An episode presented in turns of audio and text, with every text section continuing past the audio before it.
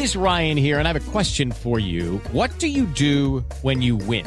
Like, are you a fist pumper? A woohooer, a hand clapper, a high fiver. I kind of like the high five, but if you want to hone in on those winning moves, check out Chumba Casino. At ChumbaCasino.com, choose from hundreds of social casino style games for your chance to redeem serious cash prizes. There are new game releases weekly, plus free daily bonuses. So don't wait. Start having the most fun ever at ChumbaCasino.com. No purchase necessary. BGW. Void were prohibited by law. See terms and conditions. 18 plus. Así sucede con Carlos Martín Huerta Macías. En este podcast recibirás la información más relevante.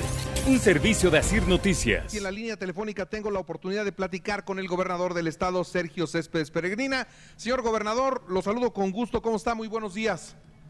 ¿Qué tal, mi querido Carlos Martín? Que con el gusto saludarte a tus órdenes. Muy buenos días. Pues ya en esta dinámica nueva, la última vez que platicamos lo hacíamos en su calidad de presidente del Congreso, hoy en su calidad de gobernador y ya con las primeras actividades. Ayer incluso estuvo con el presidente de México, ¿no? Así es, Carlos Martín, tuvimos la oportunidad de saludarlo, donde me externó su sentir por Puebla por lo ocurrido por el gobernador Miguel Barbosa Huerta, pero también nos reconoció y bueno, pues acordamos seguir trabajando con mucha fuerza por Puebla, nos dio tareas con el tema de los bancos del bienestar, estamos eh, trabajando de la mano de, del gobierno federal. Yo quiero reconocer eh, en él un hombre de Estado el cual respeta la decisión del Congreso y nos permite seguir caminando el progreso por Puebla para los poblanos. La verdad es que tiene una enorme ventaja el venir del Congreso porque en el Congreso se aprobó el presupuesto, en el Congreso se han aprobado muchas cosas que mandaba en su momento el gobernador Miguel Barbosa y bueno, pues trae usted el conocimiento naturalmente de todas esas situaciones que le permitirán dar continuidad y sobre todo algo, estabilidad y tranquilidad al Estado, ¿no?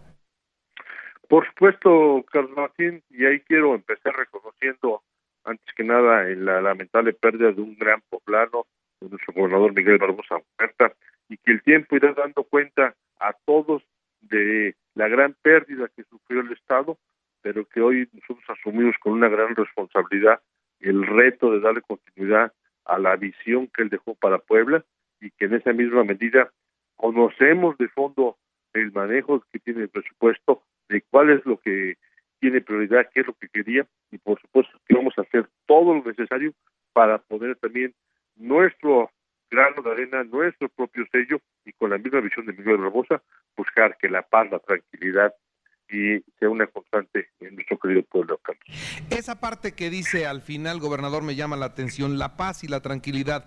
En materia de seguridad pública, entiendo que particularmente para este año había presupuesto suficiente, se había reorientado el recurso para fortalecer la seguridad, que todavía tenemos un estado relativamente en calma, sin esos grandes movimientos de cárteles como en otras entidades, gobernador.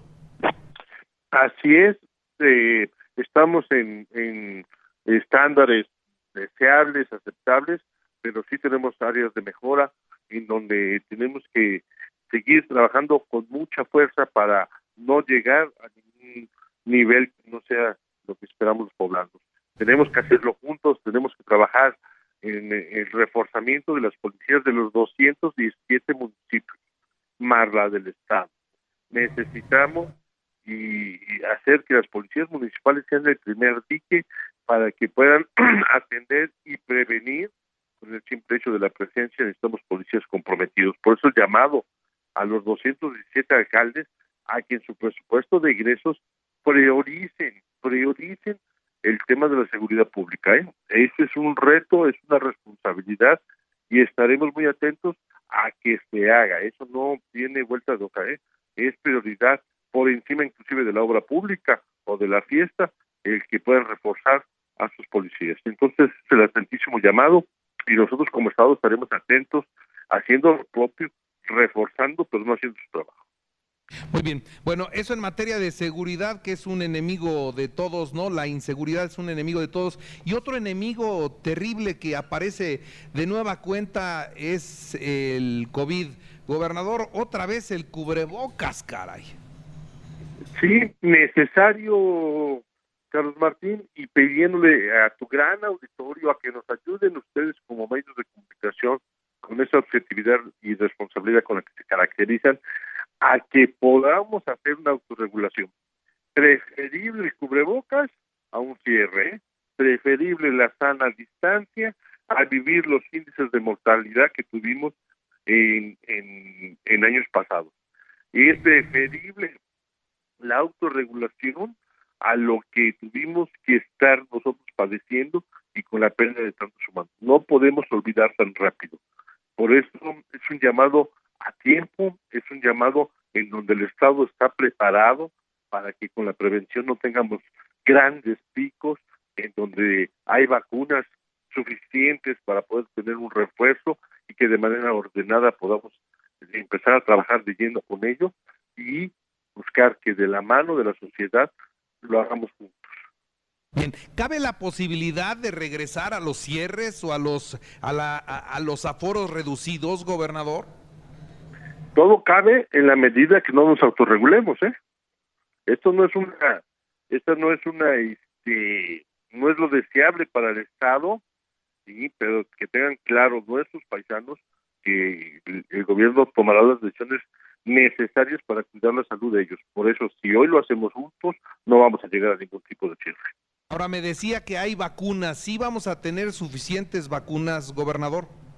Ya están en Puebla. Me informa el secretario de Salud que ya las tiene y estaremos atentísimos a ese tema para poder generar estas condiciones. Bien, ahora eh, es obligado preguntar qué encuentra usted y cómo encuentra al equipo. ¿Habrá movimientos en el mediano, en el corto plazo, gobernador? Mira, encuentro un equipo sensible, un equipo que le duele la pérdida de, de gran líder de Rosa Huerta, pero también un equipo comprometido con su legado, ¿eh? en donde están trabajando, donde el Estado está trabajando, donde la decisión que tomó el Congreso era precisamente para que el Estado no parara, debía ser de las familias, y hoy tenemos secretarios y secretarios comprometidos que siguen trabajando, que están día a día, que están dispuestos a sacrificar sus días de descanso con tal de que el Estado siga caminando por mucho. Muy bien. Eh, eh, ¿cómo, ¿Cómo será el gobernador? ¿Cuál será el sello de este gobierno? Entiendo que hoy, por ejemplo, van a continuar los martes en donde personalmente el titular del Ejecutivo atiende a las personas. Así es, seguimos con la misma visión. Los gobiernos no se pueden reinventar a cada momento. Estaremos trabajando con la misma visión que dejó Miguel Barbosa Huerta, pero buscando las áreas de oportunidad en donde sabemos que en el servicio público la mejora regulatoria es una constante y de lo que a mí podrán tener es cercanía, escucha, siempre atento, receptivo, eh, la crítica constructiva bienvenida, la crítica destructiva la escucharemos pero no le haremos caso y por supuesto y la invitación a decirles que soy un poblano más, soy un padre de familia más, ¿sí? y quiero que como todos los padres de familia, las familias tengan en Puebla un futuro, un horizonte, la certeza de que viviremos en paz y tranquilos, pero los invito a que lo hagamos juntos, que lo hagamos juntos. Esta es la diferencia, eh, Carlos, que regresemos a hacer comunidad, que a todos nos la Puebla, que por el amor a nuestra familia, entre todos construyamos el nuevo Puebla. Ya se acercaron los empresarios, los sindicatos, los partidos, ya se acercaron a platicar con el gobernador Sergio Salomón Céspedes. Ha habido pronunciamientos de todos los sectores, cosa que agradezco en el alma, pero tenemos una ruta clara, marcada, con estabilidad, en donde vamos dándole poco a poco tiempo a cada una de las cosas y hoy lo que estamos aplicados es en la política social de, y generando gobernabilidad. La política partidista queda de lado, esperen tantito. Ahorita vamos de lleno en todo lo que implica la estabilidad del Estado, el seguimiento, el cierre de año que tenemos de puerta. Nos hemos estado reuniendo con alcaldes, hoy tendré la oportunidad de estar con el señor arzobispo, posteriormente con tenido la, la, el martes ciudadano, pero también nos reuniremos con universidades. Yo quiero agradecer a todo Puebla porque tú eres un buen termómetro, pero creo que, que la decisión del Congreso, no por la persona, sino por la estabilidad que tenía que tomar y la decisión que tomó, este, le vino muy bien a Puebla. Y creo que hay una gran, una gran recepción. Ayer lo vi con Claudia Sheinbaum, ¿qué le dice la jefa de gobierno? Igual, sentida con lo que pasó con, con Miguel Barbosa Huerta, pero también comprometida con Puebla para poder seguir caminando, trabajando y creando las mejores condiciones entre todos y reiteramos los compromisos en donde tiene que haber una gran comunicación entre los diferentes estados, ahí saludé a varios gobernadores del país, para poder hacer que Puebla, Puebla y México lo sigamos construyendo entre todos. La doctora Claudia es amiga de todos. Muy bien, eh, ya para ir finalizando, porque sé que tiene otros compromisos, le agradezco mucho la entrevista, gobernador. ¿Qué pasa con Gaby, su esposa? ¿Qué dice? ¿Se va a involucrar en el DIF? ¿Estará eh, pendiente de lo que eso, eso implica? ¿Sus hijas? Cuénteme. Claro que sí, la familia primero está centrada en el hogar, generando condiciones de pero también Gaby es una mujer muy, muy comprometida, ustedes darán cuenta de ella es una mujer que le apasiona el servicio público, no de esta, de esta etapa, sino mucho antes de ser autoridad querido Tepeaca, ¿sí? y estoy seguro que lo hará con mucha puntualidad y estaremos esperando un poquito de tiempo para poder que ella se pueda estar involucrando, entendiendo que hay que, que respetar ciertas formas y esperemos que en enero ya Gaby esté al frente del patronato con mucha, mucha fuerza y bueno, pues mis hijas en lo suyo una trabajando y los otros estudiando. Bien, gobernador, le agradezco mucho que nos haya permitido platicar estos minutos y, yo no sé cómo vaya a ser la dinámica de comunicación y si podremos tenerlo en el programa en algunas ocasiones. Eh, la verdad es que nuestra cercanía con el área de comunicación ha sido muy buena, nuestra relación con Vero Vélez ha sido extraordinaria, así que pues nosotros dispuestos para escucharlo porque finalmente eh, la sociedad sí necesita saber por dónde va el Estado, para dónde camina el Estado, qué se está haciendo en el Estado y pues nunca mejor que con el Ejecutivo. Claro que sí, por supuesto que sí. Estaremos eh, pronto en tu programa, mi Carlos, y de antemano estamos ya en el cierre del año. Deseo paz, felicidad en los corazones de todos los hogares y les pido de la manera más atenta que nos autorregulemos para que el COVID pronto pase. Muy bien. Gobernador, le mando un abrazo, que esté muy bien. Muchas gracias. A tus órdenes, mi querido Carlos Martín. Gran abrazo y saludos a tu gran, gran auditorio. Muchas gracias, gobernador. Así sucede con Carlos Martín Huerta Macías. La información más relevante, ahora en podcast. Sigue disfrutando de iHeartRadio.